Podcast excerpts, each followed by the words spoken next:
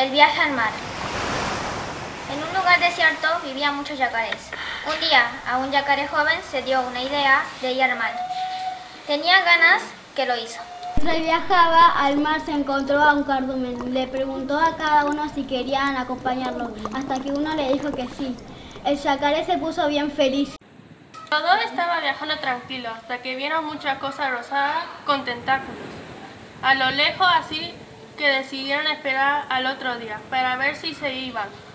Al día siguiente se fijaron que seguían ahí, pero ya quedaban pocos, así que decidieron esperar unas horas. El tiempo pasó y cuando se fijaron que solo quedaba uno, así que decidieron enfrentarlo. Fue directamente a cruzar sin hacerle nada, pero la medusa picó al surubí, así que volvió al escondite.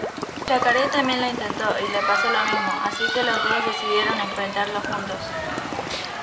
Antes del, del enfrentamiento, una tortuga los estaba viendo y decidió ayudarlos empujando a la medusa con su caparazón, ya que era muy fuerte. El yacaré y el surubí le agradecieron y le ofrecieron si quería conocer el mar con ellos. Pero la tortuga les dijo que no, porque él ya conocía el mar. Después de toda la exploración, ambos decidieron volver a casa.